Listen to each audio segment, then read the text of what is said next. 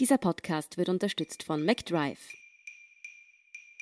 Ich bin Antonia Raut. Das ist Thema des Tages, der Nachrichtenpodcast vom Standard.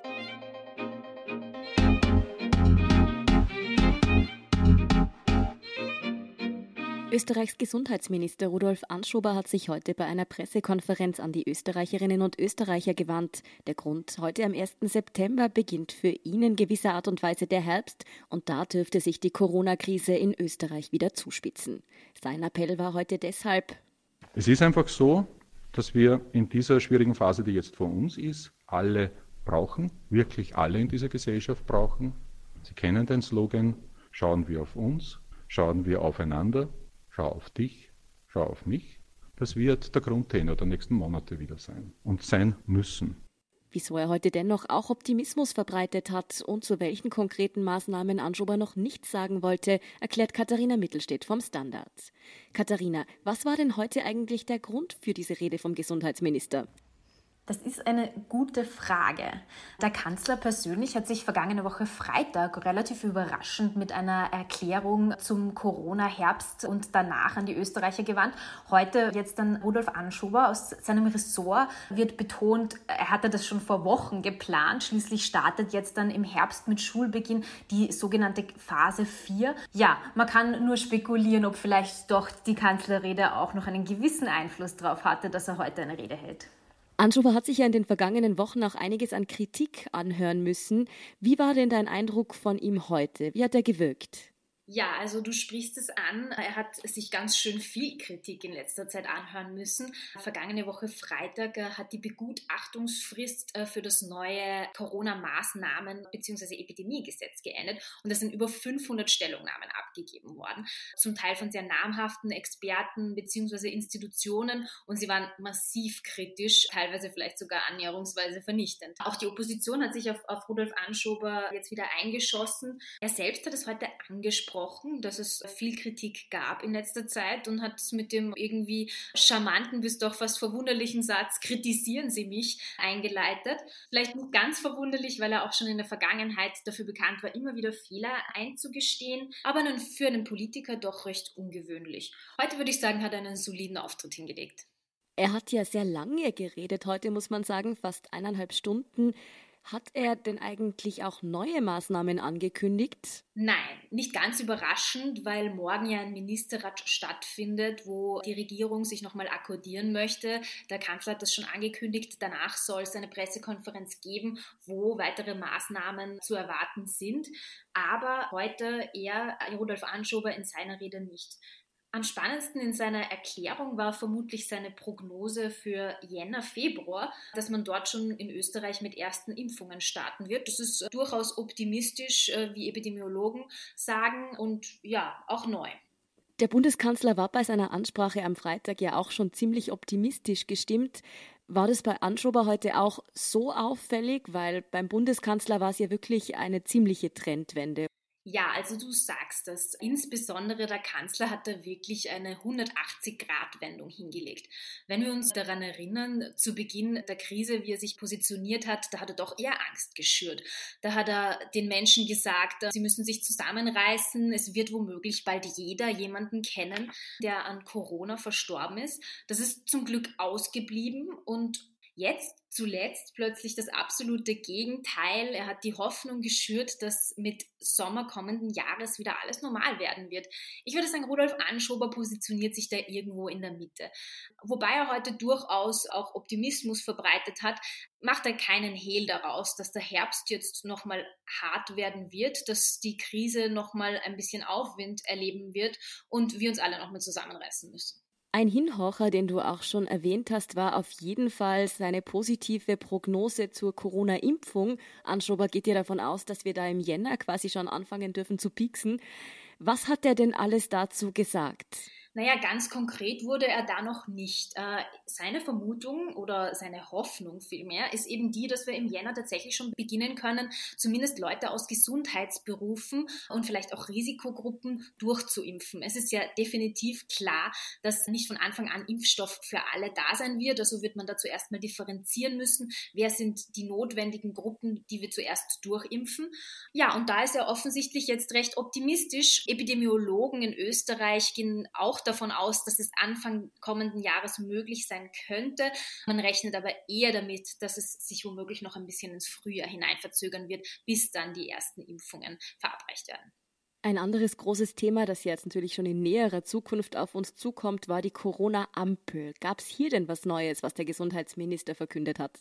Nein, also dazu gab es jetzt grundsätzlich überhaupt nichts Neues. Er wird am Freitag, wird die Corona-Ampel tatsächlich zum ersten Mal ganz hochoffiziell und öffentlich geschaltet werden. Da werden wir bestimmt auch nochmal eine Pressekonferenz erwarten. Im Hintergrund laufen da natürlich irgendwie noch wahnsinnig viele Abstimmungen. Es gab aus den Ländern sehr viel Kritik bzw. Unsicherheiten, was diese Ampel betrifft. Natürlich will niemand orange oder gelb oder auf keinen Fall rot sein.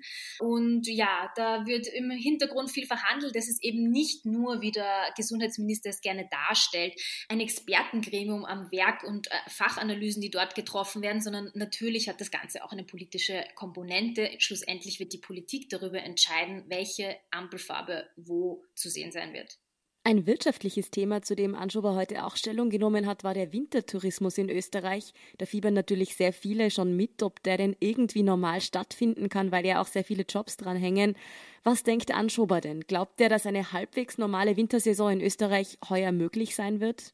Ich glaube, es ist klar, nicht nur für Anschober, sondern seitens der Regierung, dass der Wintertourismus in irgendeiner Form stattfinden wird müssen.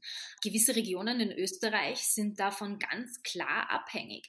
Und es wird Einschränkungen geben, das sagt äh, nicht nur Anschober, sondern das sagt auch der Kanzler. Aber in irgendeiner Form wird man Wintertouristen ins Land holen. Wie das dann konkret aussehen wird, das wird man erst sehen. Was es ganz bestimmt nicht geben wird, sind Indoor-Après-Ski-Partys, äh, wie wir sie ja vom letzten Winter noch in Erinnerung haben, Stichwort Ischgl. Aber ja, es wird die Politik schlussendlich nicht auskommen, dass sie da gewisse Dinge möglich macht. Katharina, dir und den anderen Innenpolitik-Journalistinnen und Journalisten in Österreich wird im Moment ja wirklich nicht langweilig. Morgen ist schon wieder ein großer Pressetermin der Bundesregierung angekündigt. Der Kanzler hat bereits in Aussicht gestellt, dass da weitere Einschränkungen auf uns zukommen könnten in Bezug zu Corona. Hat Anschober da heute schon etwas genaueres durchblicken lassen?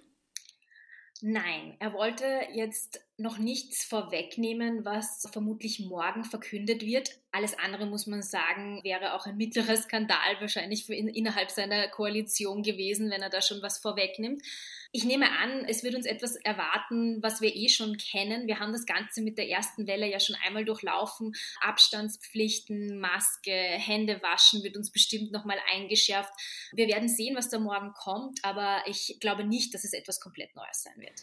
Sind wir mal gespannt, was dann auf uns zukommt. Vielen Dank für diese Einschätzung, Katharina Mittelstädt. Gerne, Antonia. Wir sind gleich zurück.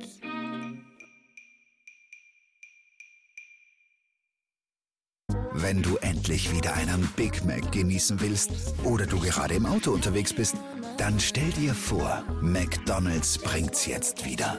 Mit kontaktloser Übergabe zu dir ins Auto und kontaktloser Lieferung zu dir nach Hause.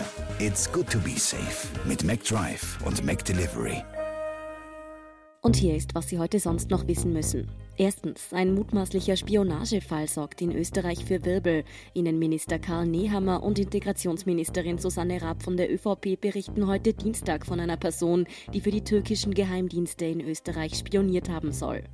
Die Person soll unter anderem rund um die Ausschreitungen in Wien-Meidling Informationen gesammelt haben.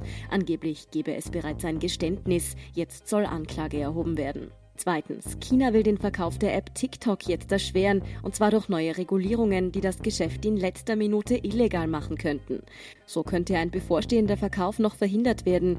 Hintergrund ist der Streit zwischen Peking und Washington rund um die App. US-Präsident Donald Trump hat ja angekündigt, TikTok verbieten zu wollen, wenn der jetzige Eigentümer Bidens TikTok nicht weiterverkauft.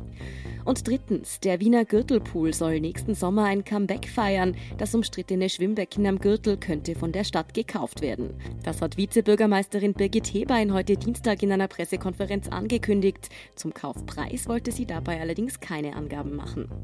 Mehr dazu und die aktuellsten Informationen zum weiteren Weltgeschehen liefert Ihnen wie immer der Standard.at.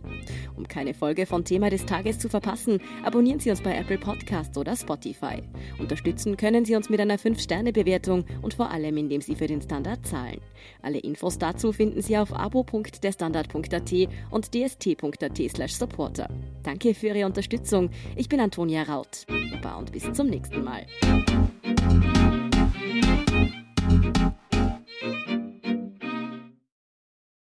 Wenn du endlich wieder einen Big Mac genießen willst oder du gerade im Auto unterwegs bist, dann stell dir vor, McDonald's bringt's jetzt wieder.